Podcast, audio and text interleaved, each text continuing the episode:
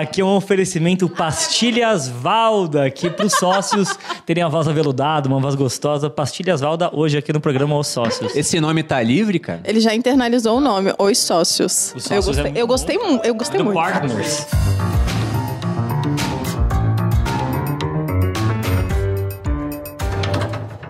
E aí, pessoal, vamos dar início aqui à primeira edição do nosso podcast. Inclusive o nome, né, amor? Foi definido agora, um minuto Há antes. dois minutos antes, pra ser bem exata. E primeiro, né, eu queria deixar bem claro que esse é um podcast meu e da minha esposa, da Malu, então por isso esse nome. Pra quem não conhece, Malu, também conhecida como Boludinha, para 700 mil pessoas mais íntimas. Mais íntima só. Então estará sempre aqui. E hoje a gente vai falar sobre um tema que ele tá muito na, na moda, muito no foco. Eu acho que ele vai estar cada vez mais também, que é marketing digital.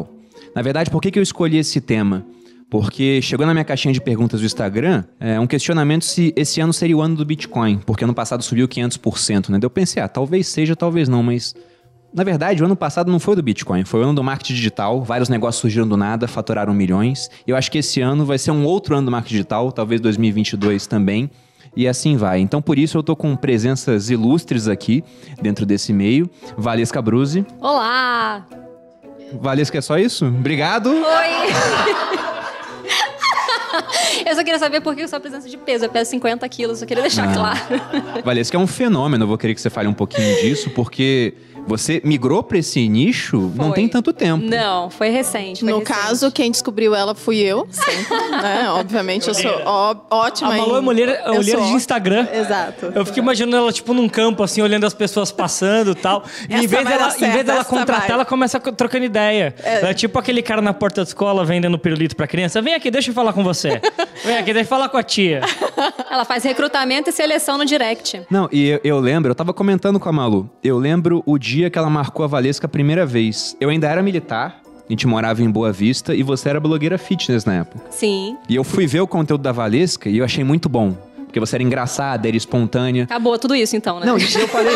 não, não, você ainda é, você ainda é. Mas eu falei com a Malu, ela vai crescer muito. E na época você não crescia até que você mudou de nicho e cresceu. Vou aproveitar que o Paulo é é bem falante, estamos com o Paulo Cuenca aqui também.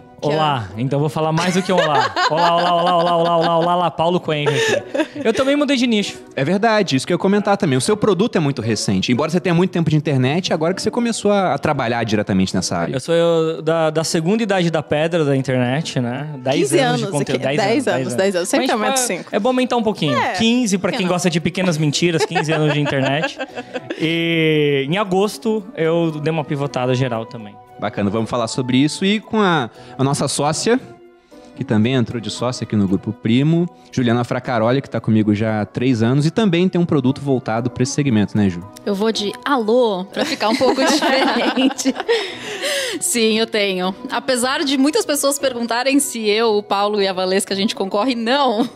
A gente tem produtos muito complementares, mas eles são completamente diferentes. Todos nós temos produtos aqui, né? no caso, todos nós agimos. é, Todo mundo usa, né? Todo marketing mundo digital. usa o marketing digital, lança seus produtos, utiliza da internet para vender aí um pouco de conhecimento, um pouco de tudo. Bom, eu queria começar falando do ano passado, né? Por que, que ano passado, na minha opinião, foi ano do marketing digital? Eu acho que todo mundo aqui viu isso na prática através da criação de produtos. Mas vocês viram alguma mudança muito grande no negócio de vocês ano passado? Nossa, não tem nem o que dizer. Foi Você começou surreal. a existir, né, Foi amiga? surreal. Não, é, eu acho que a questão da pandemia, primeiro, assustou muito.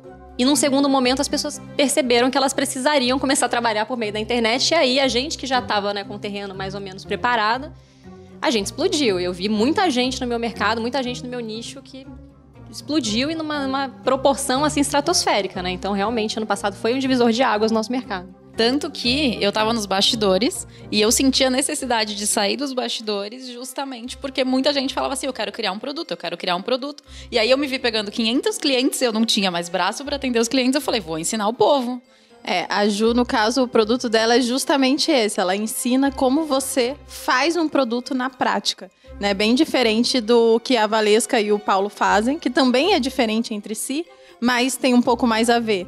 E todos eles, no final das contas, conversam ali e fazem com que as pessoas se posicionem dentro do, da internet de alguma forma e consigam vender seus serviços ou produtos. Cara, é muito louco porque teve mudança comportamental, né? Eu acho que isso que muda tudo. Você pega, acho que, se não me engano, em abril, 40% de todas as novas compras do varejo online foram feitas por pessoas que nunca tinham comprado nada. Bizarro, né? Então, na verdade, não é o marketing digital é uma das partes que pegou uma onda muito grande de massa entrando na internet falando, tá, deixa eu ver como que eu uso além do Facebook isso daqui. Como que eu E daí uma pessoa que nunca tinha comprado nada, não feito nenhum curso online, comprou mercado e chegou em casa, comprou um sapato e chegou em casa. Comprando. E o nosso é um login e uma senha, né? Então é, é, mais fácil, né? A logística é mais fácil a pessoa comprar, é mais fácil a pessoa entender. Não tem estoque. Não tem estoque. É muito tranquilo. E, e tem um dinheiro acumulado também, que as pessoas elas pararam de viajar, pararam de ter alguns outros tipos de gasto. Então, apesar de uma crise, teve um dinheiro também que não dava para gastar em lugar nenhum e as pessoas começaram a fazer conhecimento. Então, Malu no campo de vida saudável, por saudável, exemplo, todo exatamente. mundo depois tu, tudo foi um efeito rebote, né? A pessoa ela começou a comer um monte e dar-lhe é, Doritos, eu peguei fandangos o pessoal que precisava emagrecer no final agora, das contas. Puta, e agora? Pessoal, Nossa, agora deu merda. E aí, o que que eu faço? Aí eu tava lá, vem cá. E uma busca por profissionalização também, né? De, de como começar a reconstruir a própria trajetória profissional dentro desse ambiente online, que é completamente diferente do que as pessoas estavam acostumadas. Então, de repente, é home office, mas ao mesmo tempo, como usar a rede social para também monetizar aquilo que eu faço. Eu acho que foi uma mudança comportamental muito significativa e que as pessoas às vezes têm medo, né? Ah, será que esse boom vai passar? Eu acho que quem se acostumou a fazer curso online nunca mais vai querer pegar trânsito, fazer marmita e pra... imagina. Chegar naquela sala com cheiro de carpete. na sala de aula. Não, e, e, o pessoal pergunta muito isso. Será que não tá saturado? Nossa, acho que tá, não. tá só começando. Mas eu gostei do que você falou, Valesca, no começo, de que veio a pandemia, todo mundo ficou trancado em casa e de repente as pessoas precisavam aprender a trabalhar com marketing digital. E quem tava com o terreno mais ou menos pronto para ensinar, se deu muito bem. É, tem aquele livro chamado Outliers, do Malcolm Gladwell, que ele fala isso, né? É, que fala das 10 mil horas de prática para ter sucesso. Mas ele tem casos lá, eu lembro de um muito específico, dos advogados judeus, que foi mais ou menos isso também. O advogado judeu, na década de 40, 50 nos Estados Unidos, ninguém contratava esse pessoal, porque havia um antissemitismo muito grande, mesmo após a Segunda Guerra Mundial. E esses caras começaram a ter que criar as próprias firmas de direito, e pegavam casos que as firmas grandes não queriam. Entre os casos estava a questão das aquisições hostis de outras empresas. Você começar a comprar ações da empresa na bolsa, até ter o controle da empresa e ir lá e falar: ó, agora eu que assumo esse negócio aqui. Só que os grandes escritórios achavam isso pouco elegante. Falavam, ah, isso é um negócio que é, é muito é ruim, né? Chegar e fazer essa aquisição hostil. Só que com o mundo globalizado, muito mais gente foi querendo aprender sobre isso. E na hora que os grandes escritórios perceberam esse é um nicho muito rentável, os judeus já tinham 10 anos de prática.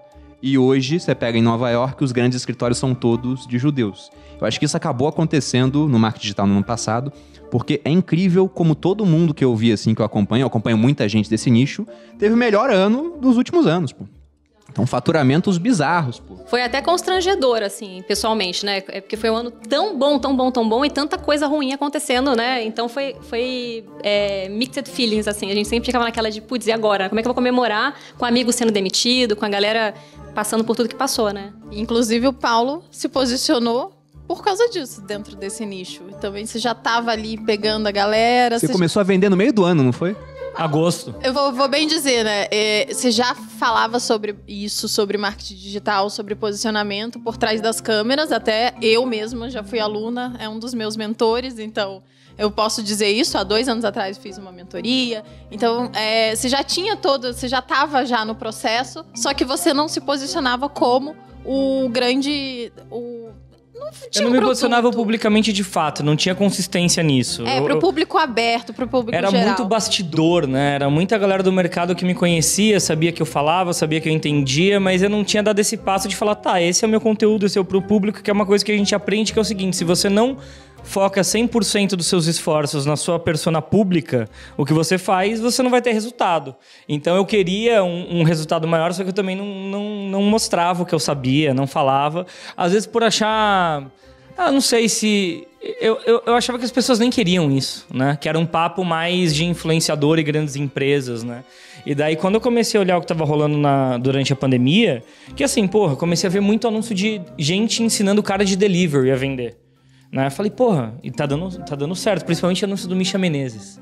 Pra tudo quanto era lado, o Misha Menezes falando sobre delivery, eu falei, cara, todo mundo pode usar isso daí de uma maneira muito mais intencional, muito mais profissional, né? E se tem tanta gente querendo usar o, o digital, quem for um pouco melhor vai se destacar no mercado dito saturado, porque as pessoas elas veem muito movimento falam: o mercado está saturado, o mercado tá saturado. Não, quer dizer, tem muito dinheiro nesse mercado.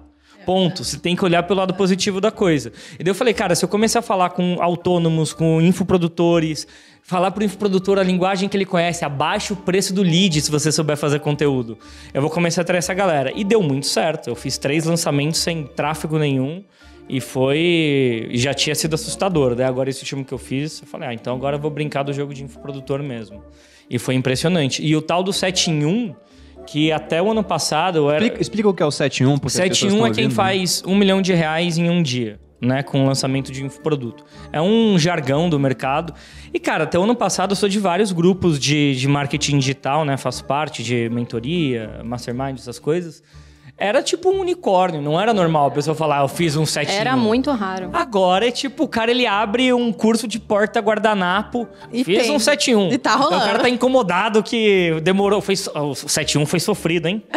71 foi suado, você olha e fala: "Meu Deus, você tá vendendo um curso de porta guardanapo" e o 7.1 foi suado. Então você vê que são várias áreas que abriram, né? Então, a sua área. Então, o Bitcoin tá na moda, né? As pessoas estão falando. É um topão de funil para a pessoa chegar e te conhecer e ver uma teoria fundamentalista. A pessoa também ela quer ficar mais saudável, vai lá e chega e vê o que, que a Malu tá falando. Eu e a Valesca, a gente prepara a pessoa para qualquer profissão usar para poder, enfim, ganhar mais dinheiro falando sobre vida saudável, ou sendo contador, ou sendo vendedor de torresmo, tanto faz. E a Ju prepara o terreno para as pessoas colocarem em prática isso, né? Então, quer dizer, todas as áreas dentro do marketing digital, ou quem usa, quem é usuário do marketing digital, se beneficia. E eu acho que não é um caminho que tem volta mais, é simplesmente as pessoas aprendendo a se comunicar. O marketing é isso. Eu me aprendo como eu me comunico com o meu Exatamente, exatamente. E é engraçado isso, né? Porque no começo era muita coisa assim, ah, você pegar seu celular, levantar e se filmar, era a blogueira. E aí, hoje em dia, a gente tem um retorno de tipo, calma, então a blogueira tem uma razão de ser, né? Ela sabe se comunicar com esse público, a gente tem o que aprender com essa tal dessa blogueira. E é muito legal ver, assim, advogado, médico, contador, de repente começar a entender mais essa linguagem, se aproximar, se apropriar do tal do discurso da blogueira, né? É verdade. É, e é legal a gente dizer isso, porque boa parte de nós aqui iniciou o processo, né, a introdução ao marketing digital exatamente na blogueiragem. Né? Exatamente, né? exatamente. Sigo sendo blogueira, não tenho nenhum problema com isso. Você dava truques de skincare, né? eu comecei nesse nicho e depois fui para finanças, mas eu digo que eu virei é, blogueira entre aspas, porque eu lembro que quando eu comecei eu ficava impressionado. Porque a Malu colocava um link de, sei lá, um site para vender pasta de amendoim e acabava, né? Talvez tivesse 10 pastas no site, eu não sabia na época. Mas acabava. Nunca saberemos. E eu via Pode ser que tinha mil a também. mesma coisa. Não, não, não, não tira meu mérito aí. Tanto que quando eu fui pra questão das finanças, eu falei para ela, eu quero fazer nas finanças o que a Pugliese fez nessa parte fitness. Porque era um furacão, pô, vendia pra caramba. E na época não tinha ninguém falando de finanças no Instagram. O Nigro, ele tava no YouTube, já tinha acho que uns 300 mil inscritos. A Natália Arcuri tinha é, mais do que isso. Só que no Instagram o pessoal não fazia conteúdo. Os stories eram um negócio novo. E eu via o pessoal interagindo com a Malu, eu falei, eu quero isso O Bruno modelava o que eu fazia, né, no, no, na parte fitness, e eu falava para ele, você tem que conversar como se fosse uma pessoa normal. Então ele via lá o que eu fazia e fazia tentando colocar o conteúdo dele. Deu muito certo. Eu acho que as pessoas veem esse diferencial. Eu acho que a gente aproxima também o pessoal como casal, né? Porque também tem essa troca entre nós dois, que é uma troca que a gente faz conscientemente, não é nada não consciente. Essa questão do casal, né? É tudo armado. A gente tá separado há seis meses. Apenas sócios. Ah, vocês também? Apenas sócios. Vocês também? Vocês também, né? Mas sabe que a gente pegou aquela raspinha de taxa do Snapchat e foi uma puta sorte aquilo, porque era uma audiência tão pequena, era uma oportunidade tão grande de você ser autêntico, de você mostrar coisas que eram vexatórias, porque sumia em 24 horas, né? Então, quando habilitaram a ferramenta no Instagram, já não era uma, um bicho de sete cabeças, a gente já tinha é, exatamente. E eu vejo a galera hoje em dia falando: ah, mas eu tenho vergonha de começar, tem 15 pessoas me assistindo. Cara, que sorte que você só tem 15 pessoas te assistindo, né? Aproveita isso. E tem uma parada que também é muito louca das poucas pessoas, que eu, que eu costumo dizer. Cara, tem 15 pessoas te assistindo. Em vez de você dar graças a Deus e entregar seu melhor conteúdo, você fica procurando as outras 15 que você não tem. Porra, tem 15 pessoas lá. Entrega um puta conteúdo pra essas 15, porque elas vão falar de você. E vende pra essas 15, né? Exatamente, essas 15 vão falar: caramba, tava numa live ali do Paulo que foi foda. E daí fala pra tia, fala pro tio, fala pro primo. Daí você fica frustrado que tem 15, não faz conteúdo bom e não cresce. Você lembra quantos views você tinha, Paulo, no primeiro vídeo do YouTube que você publicou junto com a Dani? Ah, cara, tipo, cento e pouco. Eu lembro de uma coisa assim, né? Porque acho que de todos nós, eu que sou o youtuber raiz, né? Sim. É, a gente é tudo criador de conteúdo, mas a mi- a minha vida começou no YouTube. Tinha um lance que travava em 301 views. Eu não sei se vocês pegaram essa fase. Em 2011 foi quando eu comecei. Travava em 301 views e, e porque o, o YouTube fazia uma auditoria, era quem dava view muito rápido. Eu lembro, eu lembro até hoje que foi tipo depois de um ano da gente começar a fazer, que bateu no 301. Eu e a Dani a gente comemorava. Travou, parecia o Galvão é tetra, tipo, travou, travou, travou. E daí a gente começou a contar, travou em 15 minutos, em 301 views. A gente falou, caramba, travou em 301 mil views, em 301 views. Era o 301 em 15, né? Na É, época. em 15, 301 e 15.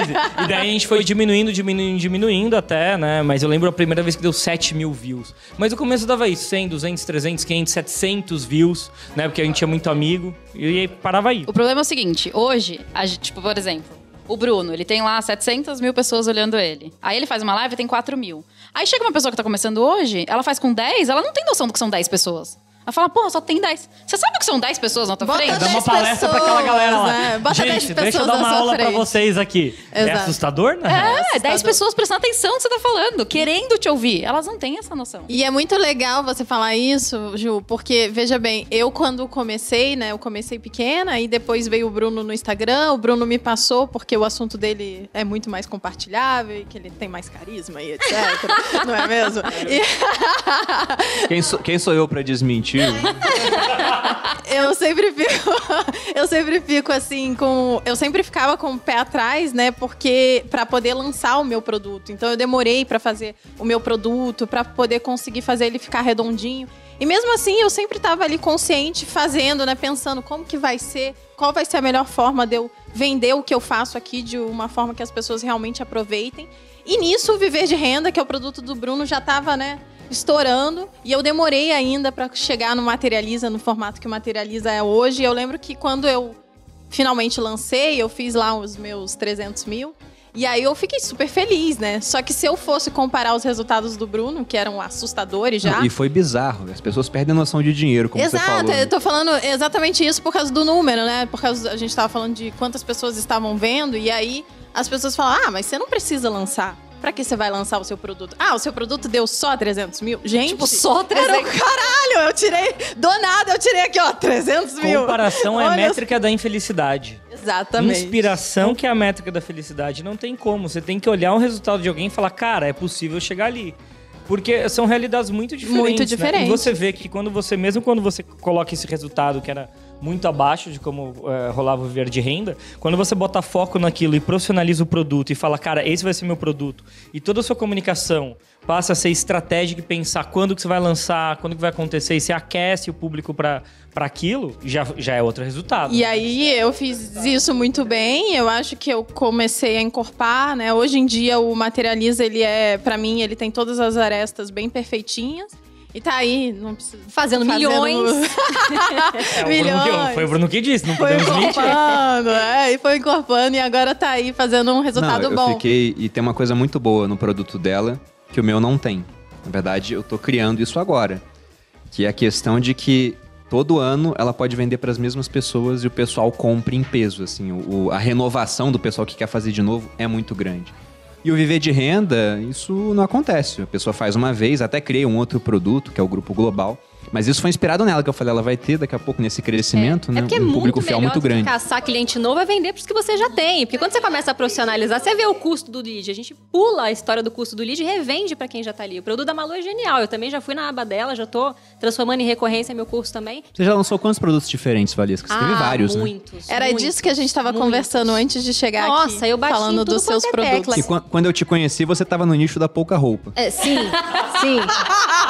Fazia Eu, sim. eu amo que ela usa em CPL umas coisas. Fazia a exposição da minha figura sim, entendeu? Era jovem, não. Mas eu, eu, eu fui testando várias coisas, até o que eu parei pra pensar, cara, o que, que as pessoas mais me perguntam? Era exatamente isso, né? Como que eu já ganhava dinheiro com o Instagram, mesmo sendo pequena? Então eu tinha, sei lá, 30 mil pessoas que me seguiam, mas eu já tinha uma renda significativa no Instagram. Era exatamente o que, eu, o que eu olhava em você quando eu comecei a seguir. Eu sabia que você ganhava dinheiro real, né? E eu falava, caramba, eu não tô ganhando esse dinheiro aí. Como ela faz isso? E a gente, e eu era, tipo, na época, hoje em dia ela já passou, por causa dela tem muito mais carisma que eu. Mas é, na época eu era bem maior do que ela em números, né, na- no Instagram. O que era, e ela tinha uma renda muito maior do que eu. Então, eu ficava lá olhando e, e é verdade, amiga. Agora você tá aí vendendo isso. Pois é, e aí eu falei, não, deixa eu parar de falar das coisas que eu quero e começar a falar das coisas que as pessoas me perguntam. E aí eu me encontrei realmente, assim. E, de lá pra cá tem sido só isso. Eu vou falando das coisas que eu sei. E é isso que as pessoas querem saber, na verdade, O né? teu produto que você vende hoje, né? Tem vários ainda, mas aquele que é o, o carro-chefe, ele surgiu ano passado? Não, ele surgiu em 2019. 2019. Outubro, foi é, outubro. que foi assim, eu, eu lancei um curso de empreendedorismo pra ensinar a fazer planos de negócios, não sei o quê. E as meninas começaram a me perguntar, Valesca, por que você não fala um pouco sobre Instagram pra gente? Aí eu comecei a falar sobre Instagram. E foi daí que surgiu um nome horroroso, inclusive. Porque na época, como eu eu vendia Close Friends, eu falei, não, tem que ser um nome que as pessoas entendam que é muito conteúdo. Eu coloquei 100 passos. Hoje em dia, você fala pra um copywriter, ele ruim? fala... Eu "Não, acho ruim, não. Me dá, me dá um sentimento de jornada, de evolução. Um nome ruim dito mil vezes fica mais ou menos bom, mas, né? mas tem um ponto. Depois que é sucesso, a gente É, entende que o é, nome é, bom. exatamente isso. É tipo Brasil Food. Tá, já é bilionário. Nossa, que puta nome, né? Brasil Food. Cara, eu lembro quando eu falei com o Thiago, né, com o Nigro, bem no comecinho, assim, a gente tava começando a lançar curso online, e eu tinha um resultado muito bom, né, que era desproporcional pro meu número de seguidores, e ele falou, cara, como é que você faz isso? Tem que ter alguma coisa. Daí eu fui falando com ele, ele falou, é um nome. o nome do teu produto é muito bom. Eu falei, Thiago, Convenhamos, né? tomar banho, né, cara? Tô lá oito horas por dia fazendo as coisas, não sei o que. Daí ele falou, mas o nome realmente, no começo a gente achou horrível viver de renda. Eu Falei, nossa, nome ruim, só que a gente vai repetindo, vai repetindo, acaba ficando. Cara, mas Bom. sabe que esses dias a gente tava lá na casa do Marcos Marques, ele falou qual que é o nome de uma, uma agência que eu abri, eu falei o Capela, ele falou que nome ruim. hein? Olhou na minha cara, falou que nome ruim, eu falei por que que é nome ruim? Porque pra pessoa tem que ficar claro o que é que você tá vendendo. E esse tipo de nome, tipo viver de renda, 100 passos, ele te dá uma, uma imagem. Ele te dá uma imagem e o seu especificamente dá uma ação. Né? Viver de renda, a pessoa quer ver de renda. Então, acho que existe um nome elegante que quando você abre uma frutaria, um restaurante que você coloca é um, ou uma agência, né? Tipo, sei lá, é, Bullseyes, essas porras assim que a galera fala e acha elegante. Que a gente volta ao, ao banqueiro judeu, né? E, e o deselegante deixa com a gente, porque o deselegante dá, dá certo, o deselegante dá dinheiro. Porque o deselegante, na verdade, é ser óbvio para as pessoas. E as pessoas que, que, que acham que são muito inteligentes não gostam de ser óbvios, né? E daí, quando você é óbvio, a pessoa entende. A pessoa que está vendendo fala: Hum, é isso que eu preciso. Eu quero viver de renda. Eu quero 100 passos para saber como que eu, que, eu, que eu destravo o Instagram. Não, deixa de ser abstrato. E eu acho que quando você trabalha com pessoa com nível de consciência menor, você atrai essa pessoa. É mais fácil atrair pro topo de funil. Saca? E quem tá já no meio de funil, fundo de funil, foda-se que a pessoa vai achar. Ela já e tá eles comprada aqui, também. cheios dos, da- dos jargões, né? Topo de funil, o pessoal que não tá entendendo porra nenhuma aqui. Topo de funil é porque quando a gente pensa, né, na conversão do seguidor em cliente, a gente faz aquele desenho, né, que no podcast vai ficar difícil de imaginar, mas pensa comigo, imagina um funilzinho daquele de cozinha. O topo de funil é aquela galera que tá chegando no seu perfil ainda. Geralzão, né? É, exatamente, é todo mundo que tá passando ali. E o fundinho de funil são as É a pessoas que já putaria, desceram. gente. Pra quem me acompanha lá no, no Instagram, quando eu falo de putaria, vem gente de tudo quanto é, É, esse jeito, é o povo entendeu? gosta, Aí o povo fala gosta. de sexo, o pessoal Sabonete. gosta. Aí depois eu vou refinando. Eu falo, então, será que se emagrecer você não vai transar melhor? Aí acho que vai rolar, entendeu? É, então, é- é a acho que eu... trajetória do seu cliente, né? Em transformar o seguidor em cliente. Você vai cada vez mais é, é, dotando ele Aí de. ele vai descendo no Exatamente, funil, de entendeu? consciência em relação ao seu produto, da necessidade, parará, e no finalzinho de funil, ele já tá pronto pra compra com o cartão na mão. Pra arrastar a tela e mandar... O Bruno faz isso muito bem. É, ele, ele pega e teve alta do Bitcoin. Ele fala assim: precisamos falar de Bitcoin. Exato. Topão de funil, todo mundo quer ouvir do Bitcoin. É começa quente, né? É. No final, ele tá terminando falando sobre as- os últimos 200 anos de política monetária da Venezuela. assim, na Pior que mesma é. sequência de stories. E você tá lá ainda, não tá sabe assim, por quê. "Hum".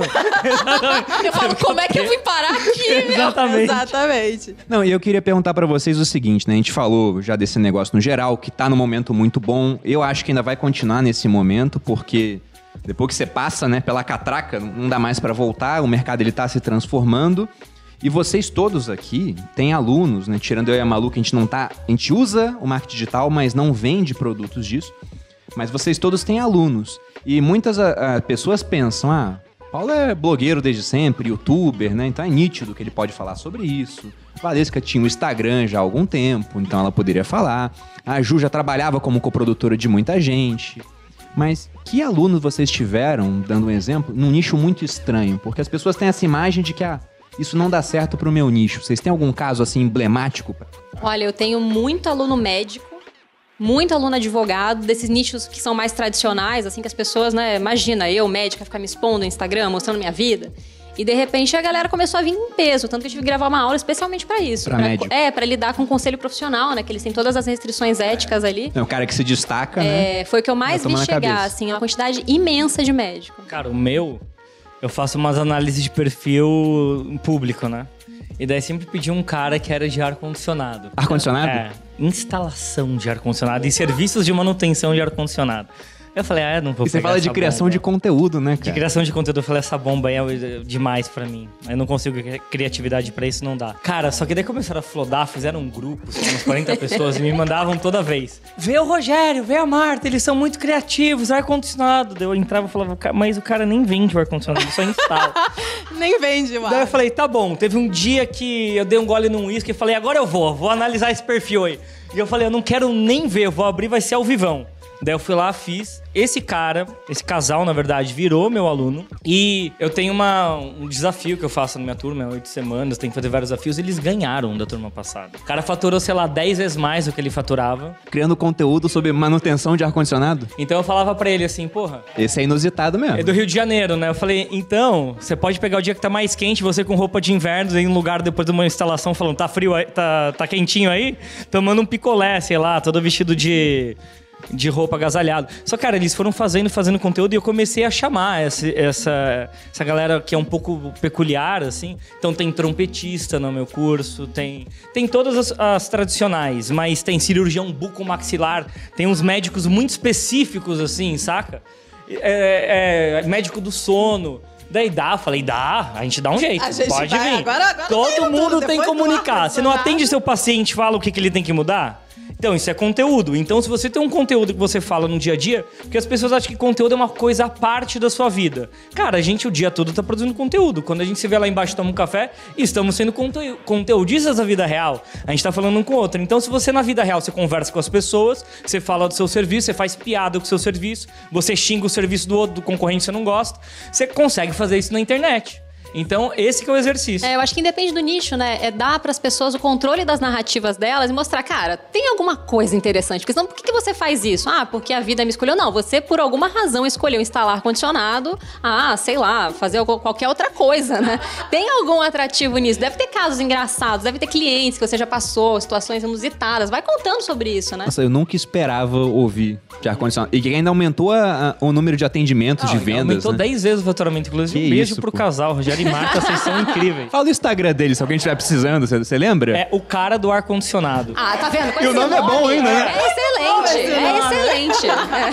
É. Eu tenho vários alunos peculiares, mas eu tenho um que ele criou um curso chamado Jornada Perfumada. Por quê? Ele é perfumista e aí ele decidiu que ele ia ensinar outras pessoas a verem o perfume das coisas. Eu falei, cara, como Caramba, que pode fazer online? isso online? Ele descobriu. Porque aí ele vai falar, ó, você compra... Exemplo, né? Eu não sei exatamente, não me lembro. Mas, tipo, ah, compra um ketchup Você não fez o aí curso, você né, vai... Ju? Ainda não tá, Ainda não, não- tá à não- fez, Você entendi. compra um ketchup, aí você vai sentir o cheiro, aí você vai comparar com não sei o que do vinho. Gente, uma coisa muito Nossa, louca. eu adorei. E é interessante como esse último ano foi bom, tanto para cursos profissionalizantes, né, que ajudam as pessoas a ganhar mais dinheiro e parará, mas também para uma abertura para hobbies, né? Eu acho que a galera que ficou tanto tempo dentro de casa, Não, começou com a certeza. buscar outras coisas. Eu fiz tantos, eu mesma, né? Eu fiz vários cursos que eu nunca tive tempo para fazer. A gente fez um curso de moda juntos, É verdade, né? a gente É. fez curso de moda, a gente Eu fiz curso de cursos da minha cinema, eu fiz curso de oratório, eu fiz um monte de curso assim que falei, ah, nunca tive tempo pra fazer, deixa eu aproveitar esse momento, né? tô saindo de casa ótimo. mesmo. A gente tá É. preso. É, o próximo eu vou fazer um de vinho, que é também, a gente nunca imaginou que dá pra fazer dentro de casa e dá. Eu tenho alguns alunos que dão esses Olha cursos. que legal, não é ótimo isso? Não, e, e falando também, né, que não precisa dar curso. Por exemplo, no caso da Ju, você começou antes de criar um produto seu, você lançava gente. Você nem aparecia nas câmeras. Não, eu fiquei sete anos sem aparecer ganhando muito E tem dinheiro. muita gente que não aparece em câmera. O Paulo também. Ele aparecia no canal do YouTube, mas depois você foi pra lá no começo você tava filmando a Dani. É, backstage total. Então o pessoal vê, às vezes, o pessoal lá fazendo stories, né? E pensa, ah, mas eu não gosto de me expor, não tem algo atrativo. Às vezes nem precisa. pô. Não, você pode ser copywriter, estrategista digital, pode ser gestor de tráfego, pode ser designer, lançador, é, cara, jornalista, né, pauteiro brasileiro tem tanta coisa. E, aliás, é, o mercado começa a sentir falta de, de, de profissionais bem formados, É, a bem própria treinados. Ju sabe disso, porque quando teve esse boom, foi o que ela disse. Ela, que ela se viu um monte de gente procurando ela. Nossa, preciso lançar o produto, preciso lançar. E profissões sendo inventadas também, né? Eu lembro que vários papos com o Paulo falando, né? Cara, eu preciso de uma pessoa que faça isso. Ele, putz, não, isso não existe. a gente vai ter que inventar esse profissional. E é o que a gente faz hoje, né? Você contrata a pessoa, o que, que você é? Você é uma massinha de modelar, daqui a pouquinho a gente descobre o que, que você é.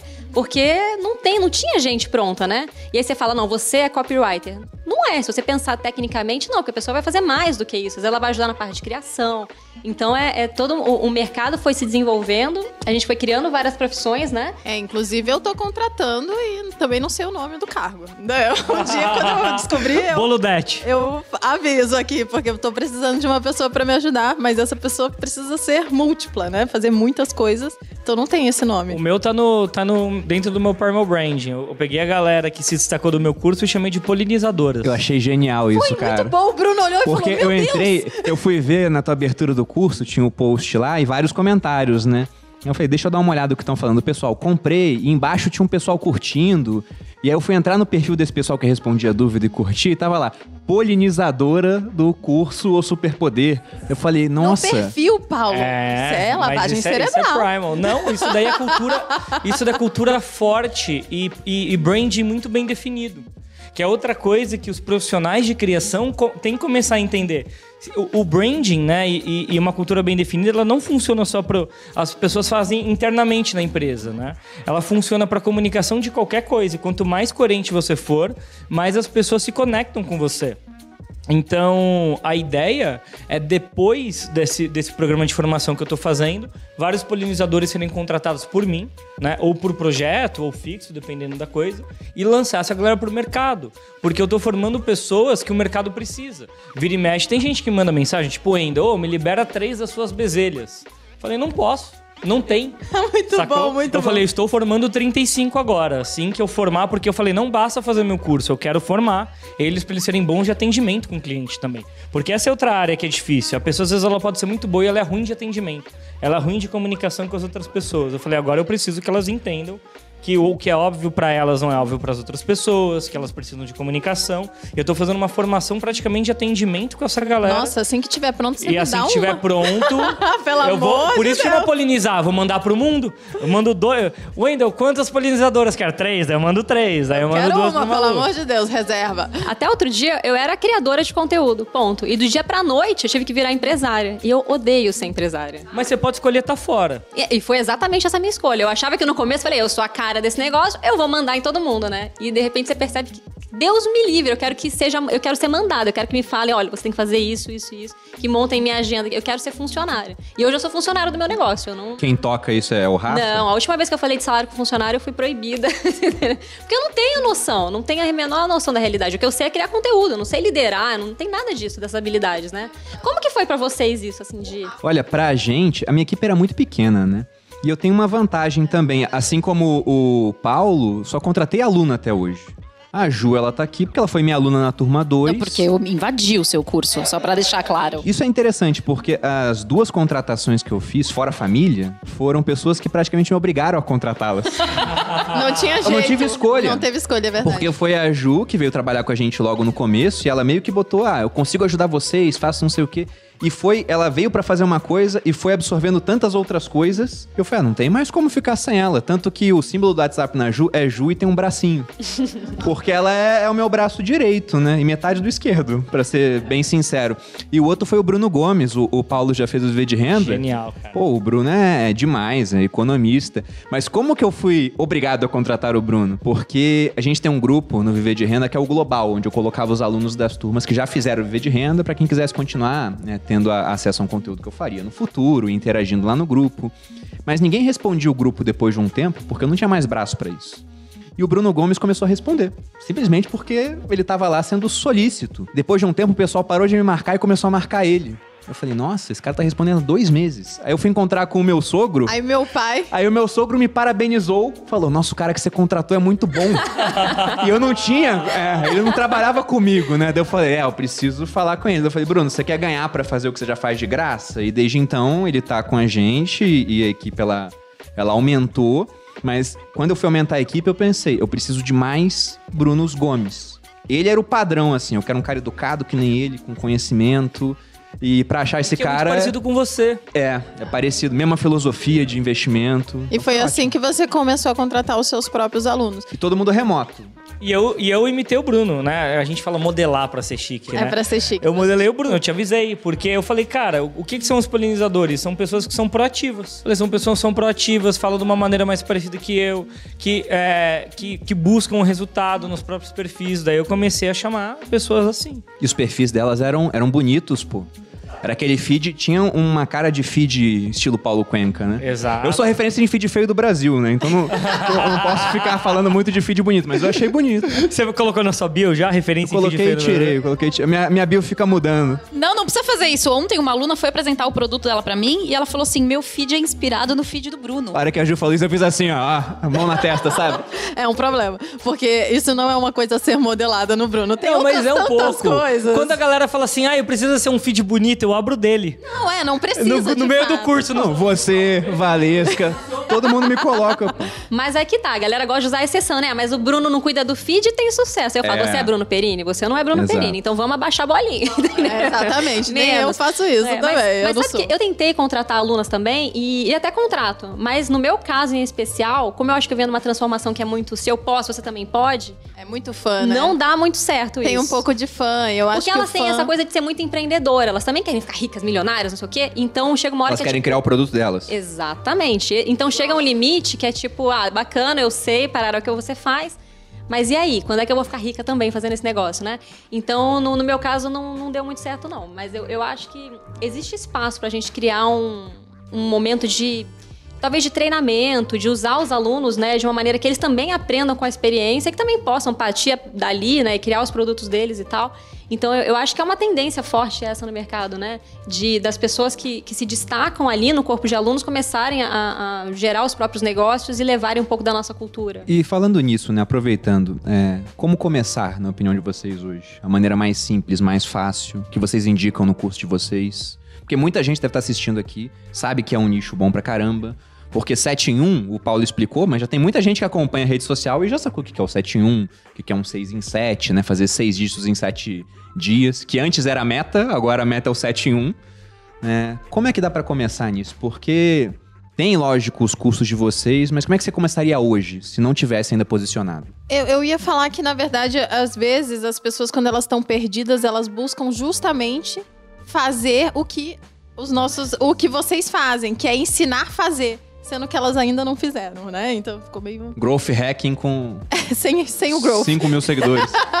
Sem o growth E imitando os, os hackings dos outros. dos outros. É por isso que eu acho que os três aqui têm muito sucesso, porque a gente só começou a ensinar coisa que a gente já sabia. Já sabia, exatamente. É, inclusive, é uma demanda que às vezes as pessoas pedem pra mim, né? E fala como que você fez, né? Porque eu tenho alguns pontos fortes no meu perfil de stories que eu. Né, eu tenho boas visualizações, muito boas A visualizações. gente fala entre a gente que a Malu é, é growth hacking, mas não tanto growth. Não Tem tanto o growth, sem o growth. os hacks. Mas e, e aí as pessoas falam, e, e não é o meu, meu- não é a minha pegada, né? Eu não quero vender isso, eu não quero ensinar como as pessoas. E eu acho que é legal dizer isso. Você não precisa ensinar como crescer se você não tem um nicho definido ainda. Existem outros tantos nichos que podem ser explorados Não, aí. Isso, né? e, mas não ensinando sobre crescer. Como começaria o Pra mim, negócio a hoje? resposta, a resposta é você usar a estratégia de marketing de conteúdo e marketing digital para o seu negócio. Exato. Então, pra mim, não adianta. Você é fisioterapeuta? Cara, usa a técnica pra lotar sua agenda. Você é. Explica o que é o fisioterapeuta, explica os- as demandas, os, os Exatamente. A problemas. sua história, né? Por que, que Se você faz comunica. fisioterapia? Quem é você nesse rolê, E né? começa a falar. Eu acho que, assim, eu- as pessoas romantizam muito o ato de começar, o ato de, de falhar, o ato de vencer. Elas ensaiam. É, Elas ensaiam demais. Assim, só quando você vai pular de paraquedas, não tem pular mais ou menos de paraquedas. Você pula, sacou? Tipo, pô, pulou de paraquedas. As e, a, e a vergonha também, ah, eu vou perder a vergonha pra começar. Não, você começa pra perder a vergonha. É sempre ao contrário. As pessoas elas pensam de uma maneira que é uma maneira que elas precisam de alguma coisa, esperam o momento ideal para. Não existe um momento ideal pra casar, não existe um momento ideal pra separar, não existe um momento ideal pra ter filho, não existe um momento ideal pra nenhum começo nem término de ciclo. Então, cara, tem que só simplesmente começar a fazer. Comunica. O que, que eu faço? Vem do torresmo? Mo- Mostra o matando porco, mostra qual que é a parte do torresmo. Acabamos de perder o público vegano. Obrigado, Paulo. Vamos passar essa palavra para outra.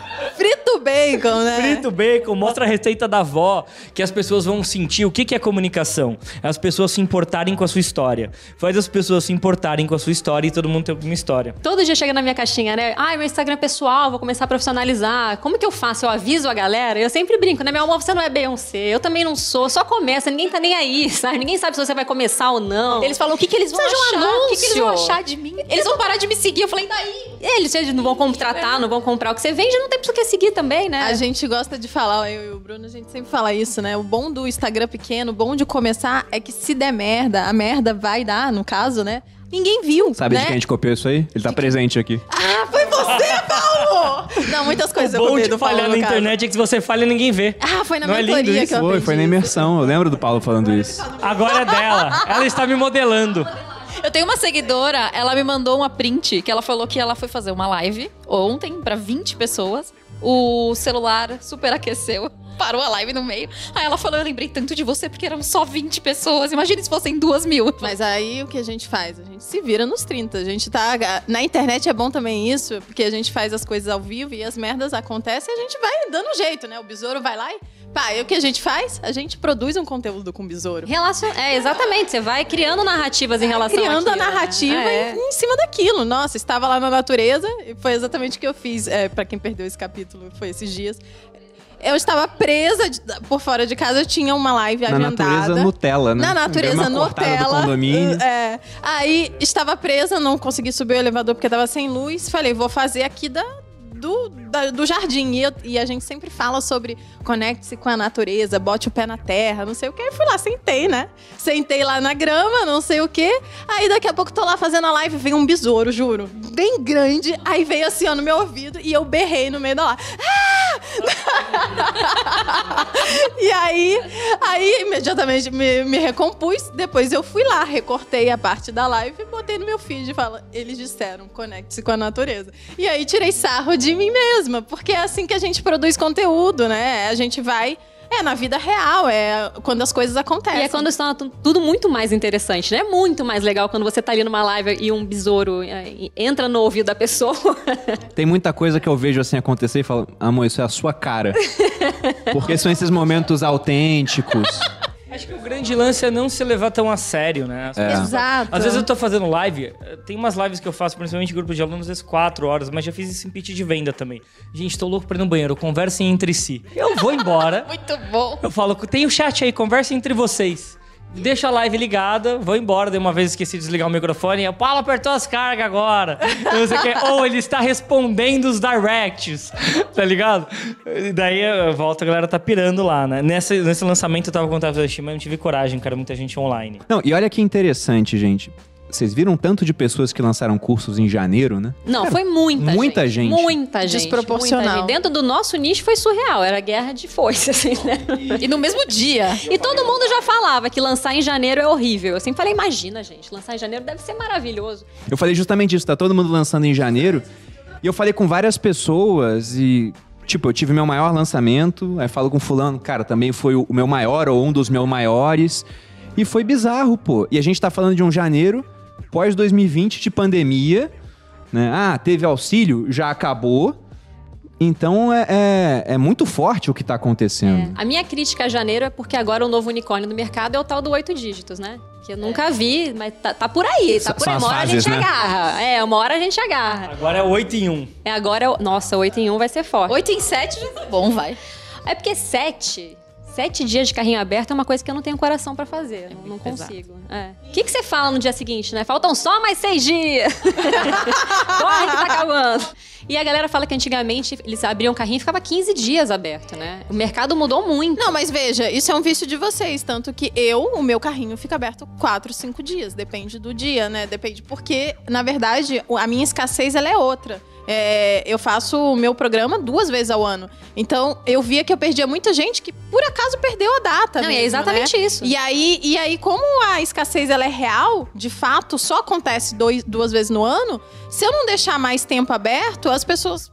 Elas não é Elas que elas não queriam, gente. né? Elas ficam lá depois tristes, elas choram, elas passam o ano inteiro falando: Meu Deus do céu, porque eu não Não, participei. a Malu já fechou rápido várias vezes, ela foi obrigada a reabrir porque era muita gente pedindo pra, pra entrar no Materializa, no Carnavaliza. As- Eu quase perdi esse, cara. Eu ia ficar puto. Eu comprei no último minuto ali. Exato, então, então no final das contas eu entendi que não fazia muito sentido eu brincar desse, dessa brincadeira de fechar no primeiro dia, porque o meu produto não funcionava Até desse jeito. porque a gente tem que lembrar como começou isso pra gente. Eu devia ter patenteado esse método. Eu eu- mas eu pensei, será que vai valer a pena ser conhecido como o cara do, do, do lançamento rápido? Porque uma vez no Hotmart, a gente foi naquele evento no Fire, né? Em 2019, né? Porque não teve em 2020, não teve presencial pelo menos. E aí teve um cara que chegou pra mim no Hotmart e falou: Você é o cara dos dois minutos? Eu pensei, pô, isso pode começar a pegar mal. Dependendo de onde era, porque a, Ainda a bem que eu tava 8, feliz do seu lado, Pois amor, é. do seu ladinho assim, ó. é, e aí, mas o que que aconteceu? Foi uma turma específica, que foi a turma 8, que fechou em dois minutos, e por isso eu fui obrigado a fechar o carrinho tão rápido. Embora nas outras também. Acabou que não ficou aberto mais de um dia, mas porque eu tinha uma escassez real, que era o pessoal para quem eu conseguia dar o suporte, né? E eu fui criando equipe justamente para poder vender para mais gente. Só que o pessoal entendeu que essa escassez, ela gerava um super resultado muito rápido. Então o que eu vejo muito hoje é um monte de gente fechando. Já vi até gente programando assim, o cara avisando. Então, pessoal, vou abrir na segunda, eu fecho na segunda e reabro na sexta. Por quê? A pessoa nem sabe Porque ele acha o que, que, ela tem tá que fazer. fazendo. É, ela, não entendeu, o porquê que acontecia. Exatamente. O do Bruno era uma escassez real em relação ao, ao- à demanda que ele tinha, né? Com relação aos alunos, ele não conseguia suprir todo mundo, porque ele responde às pessoas. E agora ele tem uma equipe que também responde, enfim.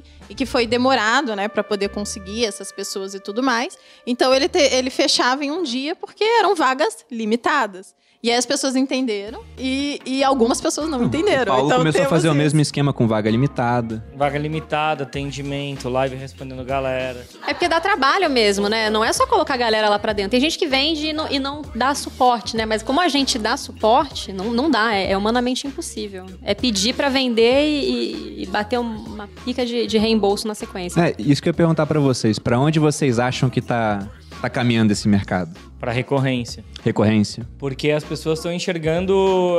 Eu acho que tem uma geração nova de pessoas en- entendendo que se você não transforma o seu lançamento em empresa, é, fica muito frágil o seu negócio. Tem uma hora que ele pode, enfim, chegar numa saturação ou em algum lugar que começa a aumentar muito o custo por lead e fica caro você fazer lançamento ou sobreviver disso. Então, para você ter previsibilidade de faturamento, que eu acho que esse é o grande lance do, do empresário, né? Ele precisa de algum modelo de recorrência. Não, pensando em empresa de bolsa, assim, se você olha, ah, uma empresa tem 30 mil clientes pagantes, É né? isso. Isso é uma coisa bem mais interessante do que falar quantos clientes você tem. Então, quando eu lanço, talvez. Talvez dê. é, vai dar tipo a última turma. o mercado falando sobre equity. Eu acho que equity é um mercado que aqui era muito júnior, né? Comparado ao venture capital e, e- esse tipo de capital lá de fora, né? é, colocando dinheiro em startup, depois entrando em bolsa, etc. E tá começando no Brasil, bem, vocês fazem parte disso agora, sabem melhor do que eu do que eu tô falando. E eu, eu acredito que vá por aí. Só que daí é um jogo que não é tão simples. É um jogo que tem gente que acha que vai conseguir fazer recorrência e não é tão fácil.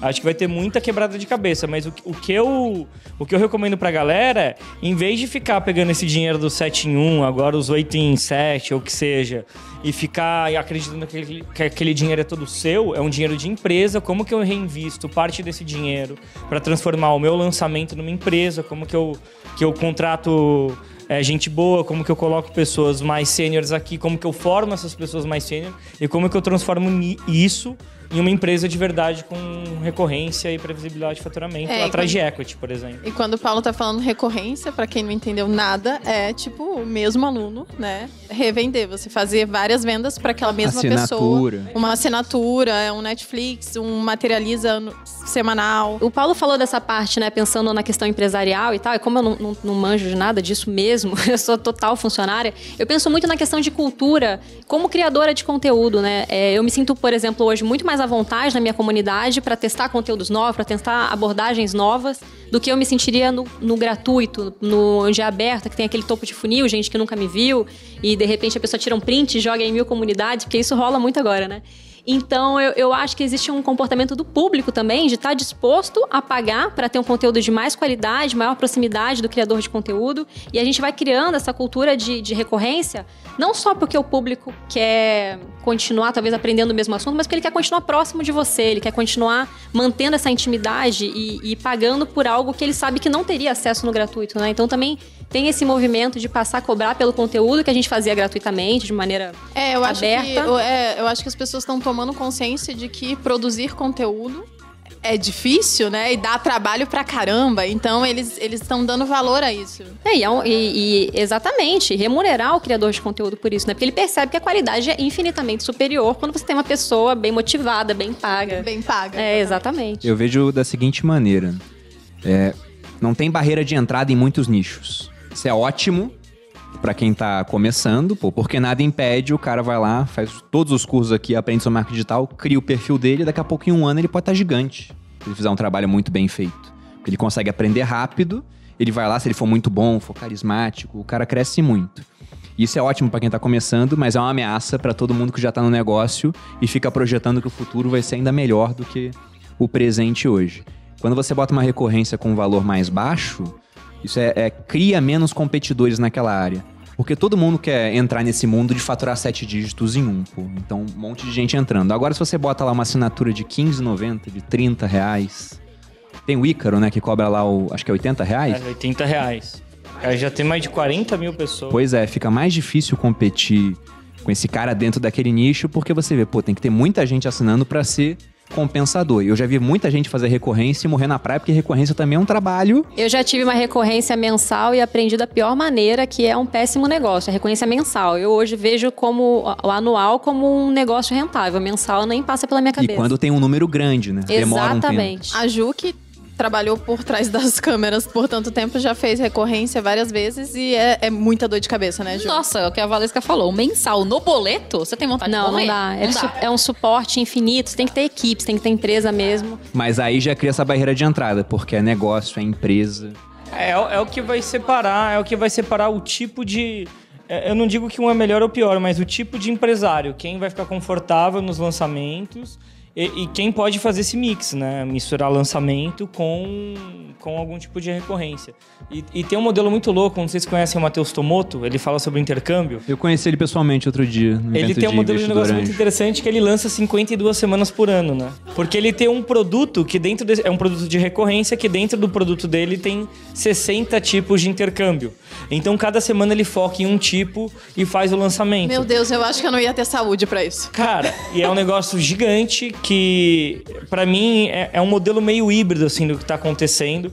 Então, acho que a gente vai começar a enxergar, né? O brasileiro e o empresário é criativo.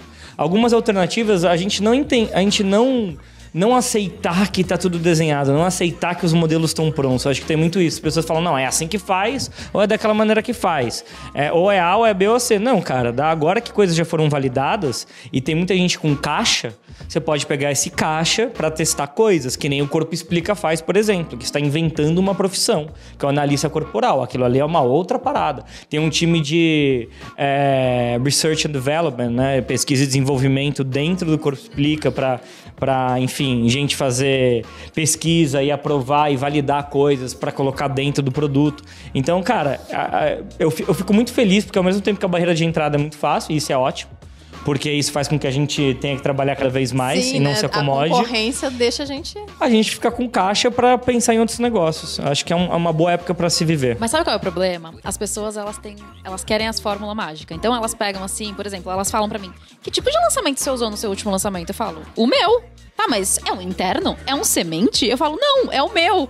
Mas como assim? Por que, que você não fez igual das outras pessoas? Eu falei, porque você não precisa. Você consegue ir fora da caixinha. Quanto mais você sai da caixa, mais diferente você fica e melhor você se sai. E dá para dar certo dos dois jeitos, copiando e fazendo o seu. Então, acho que. E também fazendo uma mistura. É, eu acho que o ideal é, é, o, é, a cópia que visa o aperfeiçoamento, né? E não a cópia pela cópia. Eu, eu gostei do que você falou, Valesca, de não copiar a exceção. Exatamente, que as pessoas se apoiam nisso, né? Porque uma vez eu vi você falando também, era um post sobre a importância de se vestir bem, né? E aí o pessoal colocava lá comentários, tipo, ah, tem. A vez que me olhou com uma cara. É porque esse deu umas tretinhas. Deu umas tretas? Que deu umas tretas. Mas, mas eu pensei na hora. Eu lembro que uma vez alguém falou, pô, mas o, o Thiago Negro anda de moletom. Ele tá né? ali de moletom, inclusive. Tudo bem, mas o Thiago é o Thiago, né? Exatamente. vai numa entrevista adoram, de emprego né? de moletom pra ver se alguém vai falar, ah, você segue não, o primo rico. Você de vai sentar na cadeira e vai embora já. Pô, o cara vem na entrevista de moletom. Moletom é o, é o, é o cara, só pode usar quando você é um multimilionário de startup. Só. É. Só o Thiago no Brasil, é, inclusive. É, é a desculpa que as pessoas usam, né? O Bill Gates não fez faculdade. E, e, assim, são exceções, né? Tem um ditado que fala que a exceção é o exemplo do idiota, né? O cara vai lá, pega uma exceção e usa como regra. Mas, pessoal, já estamos chegando aqui ao final. Queria agradecer a todos vocês.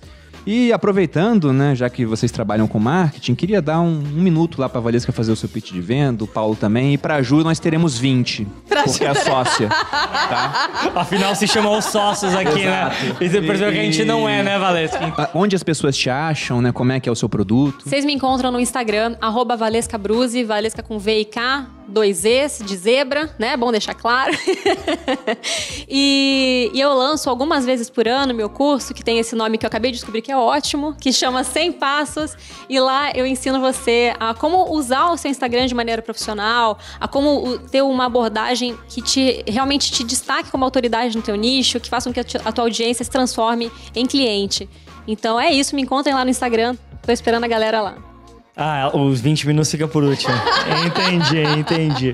O meu arroba, arroba Paulo Cuenca, me procura lá no Instagram, tô lá todo dia, stories feed dando um monte de dica para vocês sobre marketing de conteúdo, como fazer narrativas para vender.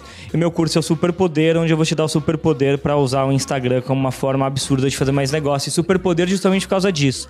A gente fica achando que é difícil alcançar pessoas, mas quando você tem pouco seguidor, sei lá, mil pessoas no Instagram, Imagina mil pessoas numa sala, é muita gente. Então, o superpoder é exatamente esse: usar o que a tecnologia tem pra gente para alcançar mais e mais pessoas e fazer a sua mensagem, ou a sua profissão, o seu serviço, o produto atingir mais e mais pessoas.